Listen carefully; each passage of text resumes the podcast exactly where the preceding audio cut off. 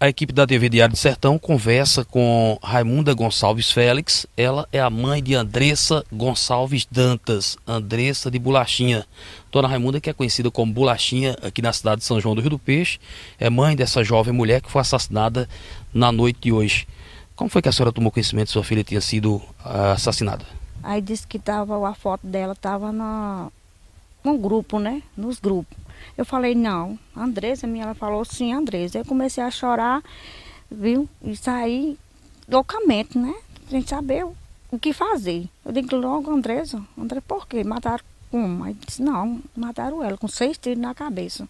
Pronto, só sabia, não sabia onde ela morava, só sabia, só soube hoje que ela morava aqui, né?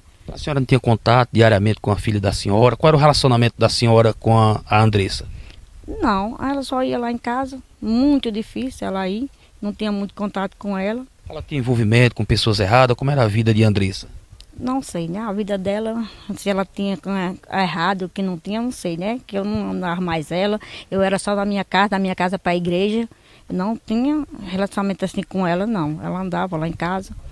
A gente nem se conversava, porque, né? Ela mal ela ia, só a última vez que a senhora viu ela?